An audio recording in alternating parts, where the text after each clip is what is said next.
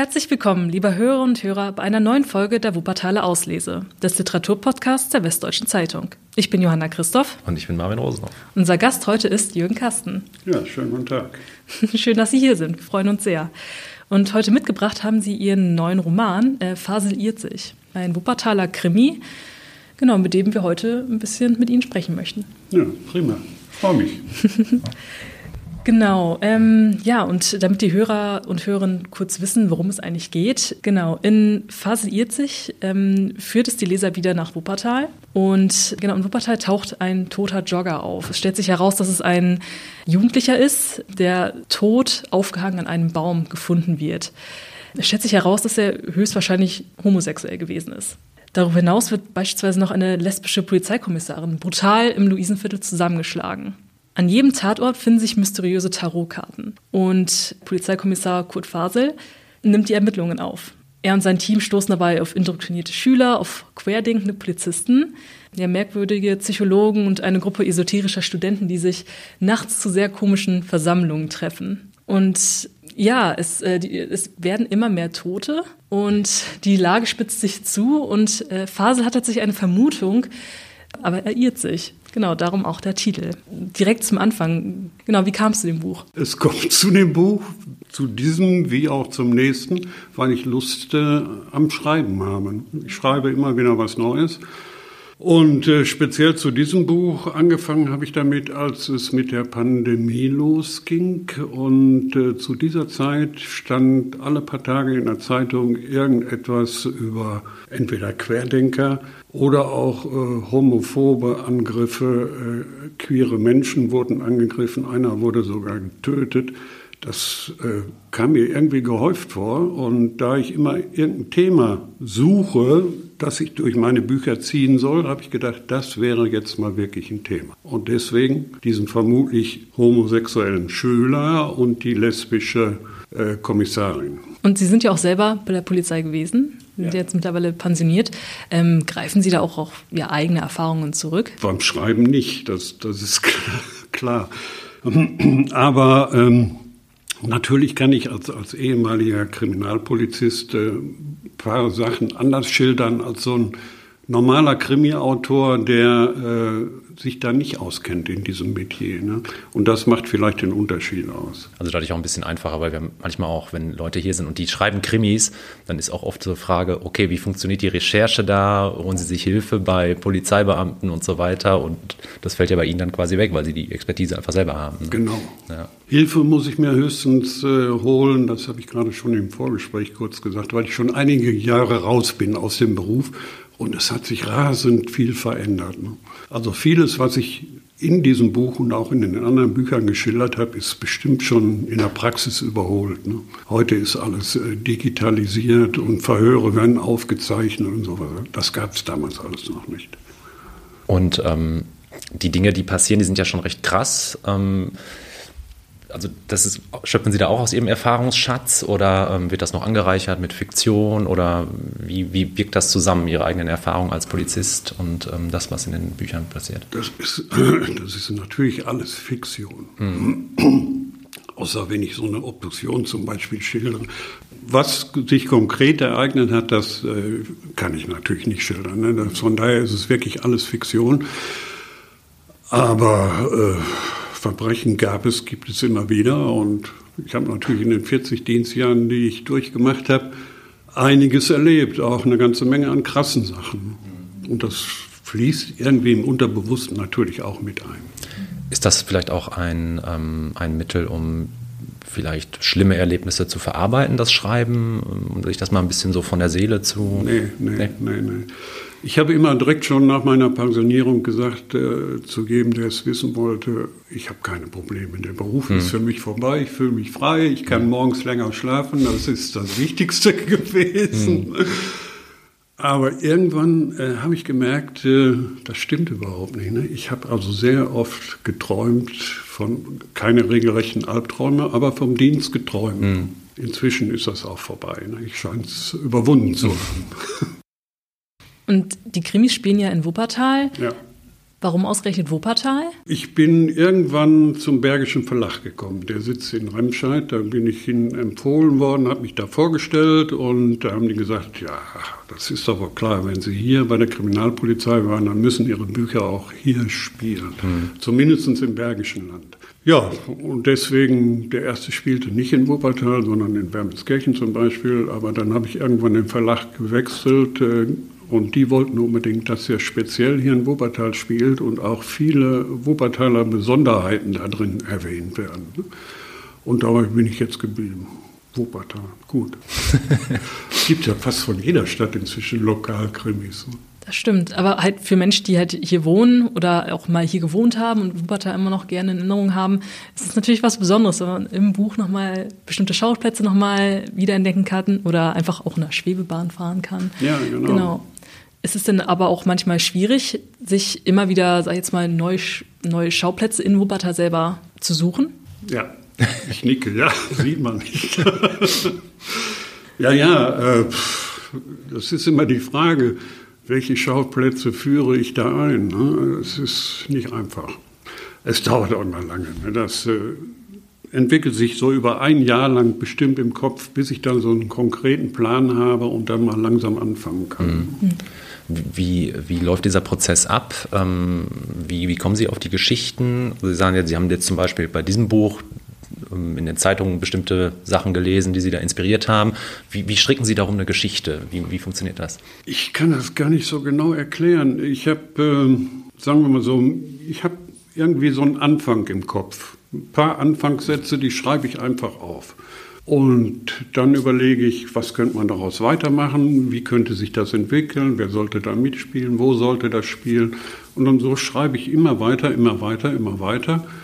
Und dann fange ich erst, wenn ich schon, was weiß ich, einige Kapitel geschrieben habe, an, das Ganze zu äh, strukturieren. Und bin in der Mitte des Buches und weiß immer noch nicht, wie es eigentlich enden soll. Mm, okay. Das, das entwickelt sich einfach so. Also es kann auch mal sein, dass das für Sie dann ein überraschendes Ende hat, tatsächlich auch ja. selbst. Ja, ja, ja mhm. wirklich. Ja. Okay, interessant. Wie lange haben Sie daran jetzt insgesamt gearbeitet? Denn es ist ja jetzt im September rausgekommen. Das lag aber schon ein Jahr in der Schublade. Also zwei Jahre habe ich da bestimmt dran gearbeitet. Und schreiben Sie jetzt schon mal an was Neuem? Ja, klar. Möchten Sie auch schon verraten, was? Ja, so eine Art Fortsetzung zu mhm. diesem hier. Also werden wir auch wieder viele Charaktere wiederfinden? Ja. Ah, okay. Sehr gut. Wodurch wurden Sie denn inspiriert eigentlich? Was lesen Sie selbst gern? Ähm, was sind Ihre Autoren? Ähm, ja, ich habe es ja schon auch vorhin kurz gesagt, Tucholsky, Kästner mhm. haben mich in meiner Jugend unheimlich fasziniert. Und äh, zu dieser Zeit bis lange danach habe ich alles gelesen, ne, was an, an, deutschen Literaten so am Markt war, international auch, also querbeet.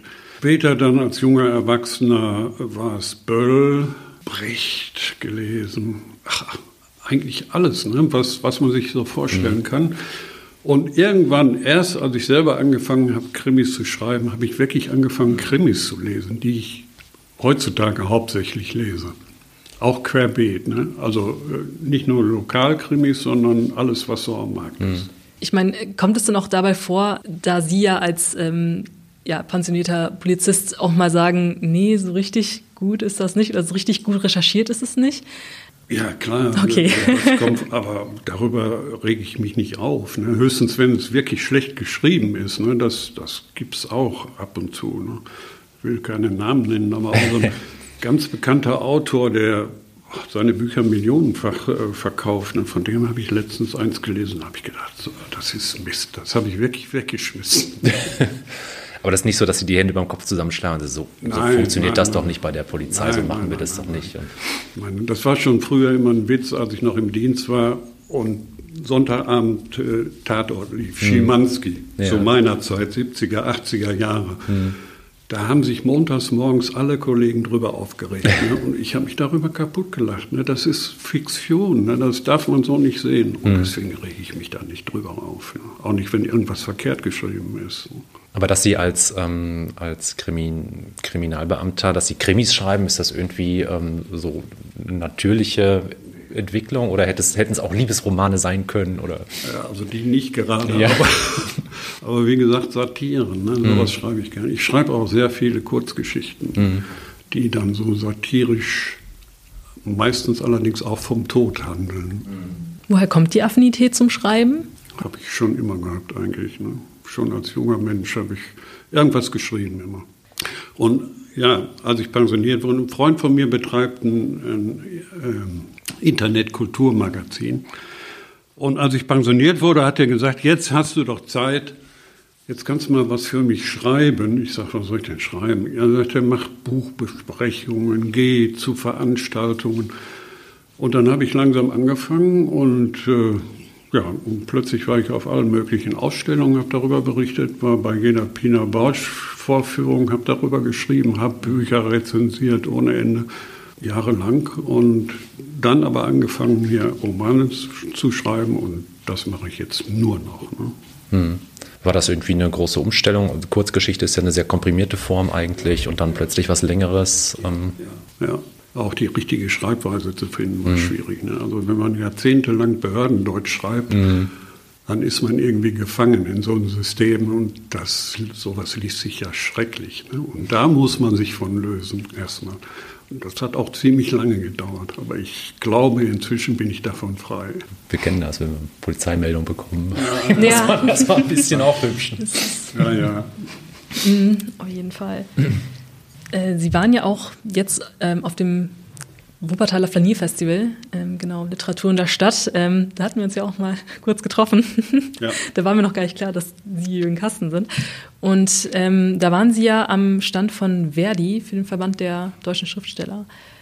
Äh, VS, Verband Deutscher Schriftsteller und genau. Schriftsteller. Genau. Ähm, was genau macht dieser Verband? Wir sind ein Berufsverband äh, von Schriftstellern, bundesweit organisiert. Und dann gibt es verschiedene Untergruppen, also Ländergruppen erstmal. Wir sind natürlich im VS NRW und dann gibt es Untergruppen äh, und unsere Untergruppe heißt äh, VS Bergischland. Und wir sind ein Zusammenschluss von, von Schriftstellern. Wir treffen uns regelmäßig, wir tauschen uns aus, wir bereiten gemeinsame Aktionen vor. Ja, das ist eigentlich so das Wesentliche. Ne? Und wir sind organisiert eben in Verdi, äh, haben diesen gewerkschaftlichen Hintergrund, äh, sind damit auch rechtsabgesichert, wenn es um Urheberfragen geht zum Beispiel oder um irgendwelche Hickacks mit äh, Verlagen, sowas. Ähm, haben Sie ungefähr so eine grobe Zahl im Kopf, wie viele Schriftsteller das und Schriftstellerinnen das äh, im Bergischen Land sind? Also es sind Unmengen, aber da sind die wenigsten sind organisiert. Ne? Also in, in, unserem Verband sind, müsste ich auch lügen, vielleicht höchstens 30, von denen aber auch maximal 20 aktiv sind. Ne? Aktiv, mit aktiv meine ich, dass wir uns eben regelmäßig treffen und irgendwelche Sachen gemeinsam machen. Unter anderem auch hier Werkstattlesungen hier gegenüber im Gymnasium. Äh, da bekommen wir die Räume vom Literaturhaus Hubertal zur Verfügung gestellt. Und dann lesen Autoren unveröffentlichte Texte, die mit Zuschauern diskutiert werden können. Sind Sie mit dem Buch jetzt auf, auf, auf Lesetour aktuell oder kommt da was ich noch oder waren ich, Sie schon? Ich habe ein paar Mal hm. gelesen, hm. ja. Hm. Ansonsten jetzt zu dieser Zeit habe ich keine Lust mehr. Ne? Dann sind zu viele andere Aktivitäten hm. ne? zum Jahreswechsel ja, Weihnachten ja. steht vor der Tür. Neujahr, Silvester. Ja. Genau. Wann schreiben Sie? Haben Sie da eine Routine? Ähm, Meistens oder? vormittags. Ja. Frühstück, Zeitung lesen, dann neuen Kaffee aufsetzen, Pfeifchen anstecken und dann ziehe ich mich zurück in mhm. mein Kellerbüro und schreibe. Ist es ruhig dabei oder? Ja, ja. Okay. ja. Mhm. Früher habe ich, nee, früher habe ich immer mit Musik geschrieben und gearbeitet, da habe ich ganz aufgehört. Ja. Also muss wirklich ganz ruhig sein und dann läuft das alles so in meinem Kopf ab. Dann höre ich die Dialoge, die ich dann natürlich dann auch direkt mitschreiben kann. Und wenn Sie auch unterwegs sind, kriegen Sie dann auch, sage ich jetzt mal so, dass Ihnen dann zehn einfallen oder sowas? Ja. Schreiben Sie sie dann irgendwie auch nochmal auf oder? Okay. Ja, mhm. beim Wandern gerne. Gehen Sie hier gerne wandern? Also hier in der Gegend oder ja, weiter weg? Ja, ja, also auch nicht nur hier, auch anderswo. Aber wenn man länger wandert, dann ist das auch wie, wie so ein Flow. Ne? Irgendwann äh, sieht man die Umgebung gar nicht mehr und ist nur noch in sich drin und ja, dann kommen so irgendwie automatisch irgendwelche Ideen, ne, die ich dann versuche später aufzuzeichnen. Als Sie Ihr erstes Buch dann rausgebracht haben, das war dann auch im Verlag, Ähm, wie, also insgesamt, wie ist denn dieser Prozess über einen Verlag zu veröffentlichen? Haben Sie da auch noch, dürfen Sie da, ähm, haben Sie Mitspracherecht irgendwie, wie es aussehen soll? Oder? Leider nicht. Okay, das wird dann quasi, Sie schieben, also das ist dann alles komplett auf, auf Verlagsseite dann. Also höchstens das Cover, ne? Mhm. Dann kann ich sagen, das gefällt mir überhaupt nicht, da möchte ich was anderes haben. Aber wie die das Buch machen, da habe ich leider kein Mitspracherecht. Das heißt auch, ähm, was das Lektorat anbelangt, oder ähm, meinen Sie jetzt die Buchgestaltung an sich? Die Buchgestaltung Okay, ja. insgesamt und Lektorat liegt sowieso in den Händen des Verlages. ne? Also Was da lektoriert ist, kriege ich natürlich zurück nochmal zur Mhm. Kontrolle und meistens äh, läuft so ein Lektorat ja durch äh, drei Stationen, ne? Mhm. bis das endgültig dann äh, fertig ist. Ne? Und ja, bis ich sage, äh, mir reicht's, für mich ist das in Ordnung. Ne? Aber wie gesagt, wie die das Gesamtbuch dann gestalten, Mhm. da habe ich dann keinen Einfluss drauf. okay. Ähm, was genau ist das Syndikat? Das ist ein Zusammenschluss äh, deutschsprachiger Kriminalautoren, aber in ganz Europa. Ne? Also Österreich, äh, Schweiz gehört dazu und auch noch andere Länder. Ne? Sind Sie denn auch ähm, auf Messen zu finden? Also sei jetzt mal Leipziger Buchmesse, Frankfurter? Äh, ich selber nicht, aber das Syndikat schon. Ne? Ah, okay. Die sind überall vertreten. Bleiben Sie bei Krimis oder wird da auch mal was, gehen Sie mal in eine andere Richtung? Ähm, Liebesroman. Zum Beispiel. Nee, Liebesroman nicht. Aber wie gesagt, in meinen Kurzgeschichten, äh, das brauche ich immer so als Ausgleich. Und ja, ich habe mal was anderes angefangen, aber da lohnt sich noch nicht drüber zu sprechen. Oh, okay. Noch nicht. Okay, gut. Aber womöglich. aber es ist in Ähm, der Mache. Also, Ja. okay. und ähm, weiß man schon, wann die Fortsetzung von Phase 40 rauskommt? Kann man da im nächsten Jahr schon mit rechnen? Oder müssen sich die Leser noch etwas gedulden? Ja, das ist immer äh, das Problem mit den Verlagen. ne? Äh, Ich muss erstmal einen Verlag finden. Ich weiß nicht, ob der das dann übernimmt. Man muss ja das fertige Manuskript erstmal einreichen mit einem Exposé und die sagen dann, gut, das, das nehme ich oder nehme ich nicht. Hm, Es ist noch offen, sagen wir so. Okay. und jetzt, liebe Hörer und Hörer, ähm, hören wir einen kleinen Auszug aus Phase 40.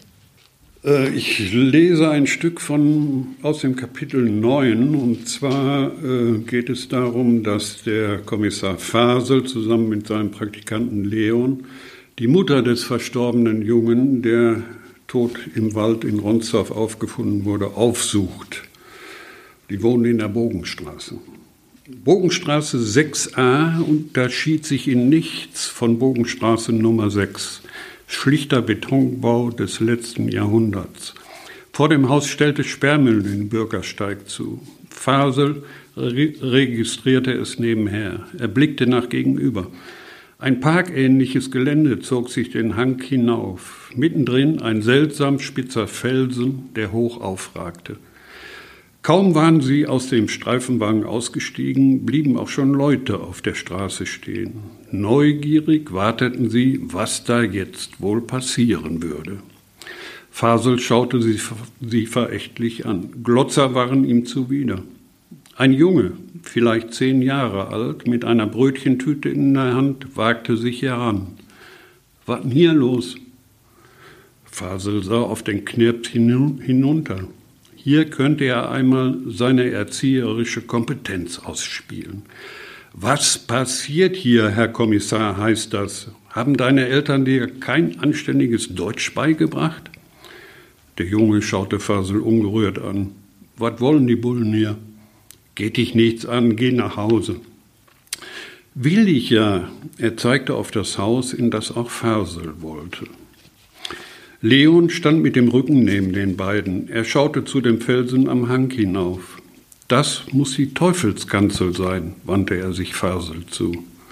Das ist der Schreibtisch vom Teufel, wusste der Kleine zu berichten. Korrekt, bestätigte Leon. Zeig uns jetzt mal, wo Familie Manger wohnt. Der Junge nickte. Wir wohnen ganz oben. Seid ihr wegen Paul hier? Warum? wollte Fasel wissen. Erst erhielt er nur ein Schulterzucken als Antwort, dann murmelte der Junge, der macht andauernd irgendeinen Scheiß. Die Bullen waren schon ein paar Mal hier. Diesmal verbesserte Fasel ihn nicht. Frau Manger war alleinerziehend. Ging es um ihre beiden Söhne, war sie stets auf schlechte Nachrichten gefasst. Aber nicht auf diese. Dass Pauls Tod durch einen Sportunfall verursacht worden sein sollte, glaubte sie nicht. Der sei doch immer nur durch den Wald gejoggt, weil er fitter und schlanker werden wollte.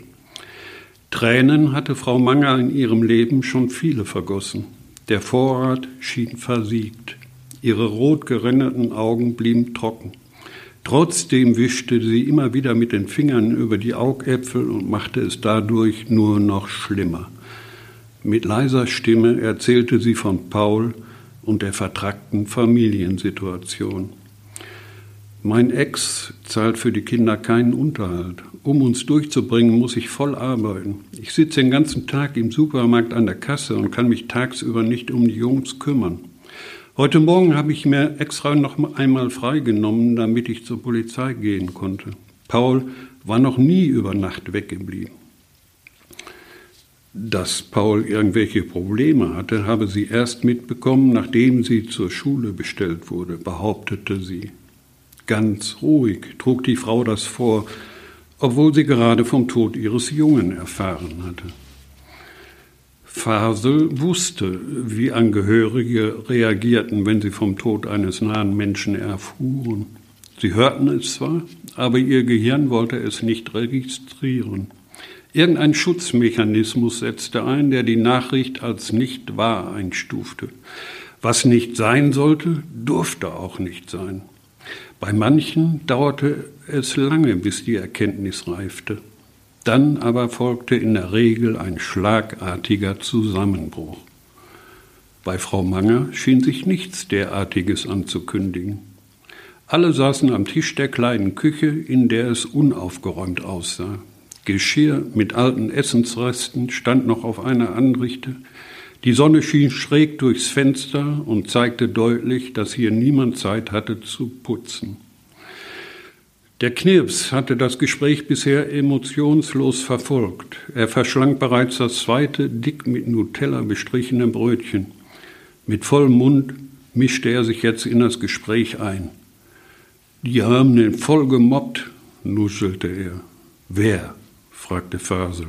Warum? schob Leon nach. Der Junge zuckte mit den Schultern. Ob er die Fragen nicht beantworten wollte oder nicht konnte, blieb unklar denn plötzlich sprang Frau Manger auf. Ihr hilflos schriller Schrei ließ Leon zusammenzucken und Fasel zu seinem Handy greifen. Er bestellte einen Arzt und einen Notfallseelsorger. Letzteren hätte er direkt mitbringen sollen, eine Maßnahme, die eigentlich zum Standard gehörte. Für Fasel war der Umgang mit dem Tod tägliche Routine. Dass betroffene Angehörige emotional reagierten, und nicht über Fasels dicken seelischen Panzer verfügten, darüber dachte er viel zu wenig nach. Vielen, Vielen Dank. Dank. Wie wählen Sie eigentlich die Schauplätze aus? Ähm, haben Sie da einfach, ist das so Zufall oder ähm, das war jetzt in der Bogenstraße, warum war das nicht an der Garte oder sonst wo? Das musste jetzt in der Bogenstraße sein, weil nämlich genau gegenüber dieser Teufelsfelsen ist. Mhm. Aber ansonsten, ähm, Fahren Sie da dann vorher immer hin, um sich nochmal ein Bild davon zu machen, damit Sie das auch ähm, also in der Regel, wiedergeben können? In der Regel kenne ich, kenn ich Wuppertal eigentlich. Ne? Ich bin hier 40 Jahre lang durch die Gegend gefahren. Aber wenn ich dann einen konkreten Ort habe, den ich beschreiben will oder an dem etwas passieren soll, dann fahre ich da auch hinterher nochmal hin und gucke, ob das da wirklich so aussieht. Ne? Denn gerade bei Lokalkrimis, man mag es nicht glauben, ne? aber es gibt Leute, die sagen dann, das stimmt überhaupt nicht. Da ist rechts davon ist kein Schuppen oder sonst mhm. irgendwas. Ne? Und wenn so einer im Zuschauerraum sitzt, dann ja, hat man verloren. Ne? Mhm. Also gibt es da auch Feedback von Leuten oder warum muss das gerade bei uns hier spielen? Ja, ähm, hätten sie das nicht ja, woanders stattfinden lassen können? Ja. Also es ist tatsächlich so, gerade wie gesagt bei Lokalkrimis, dass da viele Leute als Zuhörer hinkommen, mhm. weil es eben um Orte geht, die die auch persönlich kennen. Und mhm. dann wollen die auch, dass das wirklich alles stimmt. Mhm, klar. Generell, wie war denn das Feedback ähm, bei Ihnen von der Familie und den Bekannten, als Sie ja, mit den Krimis angefangen haben? Oder von Kollegen? Genau. Ex-Kollegen.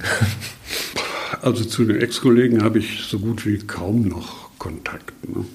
Ich weiß, dass Sie das alles gelesen haben, auch von der Staatsanwaltschaft. Wenn ich da mal irgendjemand, ja, wenn ich da mal irgendjemand treffe, bei irgendwelchen Gelegenheiten, dass ein äh, anderer Kollege pensioniert wird, den ich noch kenne, wo ich eingeladen werde, oder irgendeiner Beerdigung, das kommt ja leider auch öfter vor, dann höre ich da, ach, ich habe auch alle Ihre Bücher gelesen und dann sagt ein Staatsanwalt, wir kommen da aber immer nicht so gut weg bei. Und, und aber das ist es dann so an Kritik. Ne? Mehr kommt nicht. Aber allein schon, dass Sie es dann schon lesen, ist schon gutes Feedback. Also, ja, finde ich auch. Deswegen. genau. Vielen lieben Dank nochmal, dass Sie hier waren und für das äh, spannende Interview. Vielen Dank, lieben Dank nochmal, dass Sie gelesen haben. Und ja, wir freuen uns schon auf die nächsten Werke von Ihnen. Hoffentlich. Ich bedanke mich auch. Sehr gerne. Vielen Dank. Ja, liebe Hörerinnen und Hörer, das war die neueste Folge der Wuppertaler Auslese. Wenn es euch gefallen hat, ja, hört beim nächsten Mal wieder rein. Vielen Dank, dass ihr dabei wart. Bis dann.